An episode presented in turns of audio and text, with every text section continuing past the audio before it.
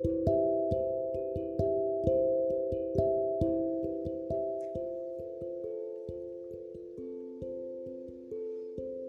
llega un día en que te escuchas hablando como ella, cocinando como ella, regañando como ella, cantando como ella, bailando como ella, enseñando como ella, escribiendo como ella, llorando como ella. Y llega un día en que esos zapatos gigantes que tanto te quedan y puedes recorrer su huella.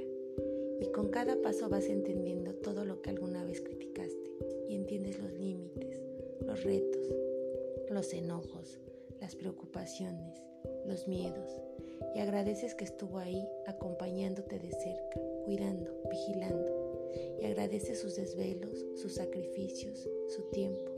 Llega un día en que te miras al espejo y la ves, porque unos meses estuvimos dentro de ella, pero ella siempre va a estar dentro de nosotros.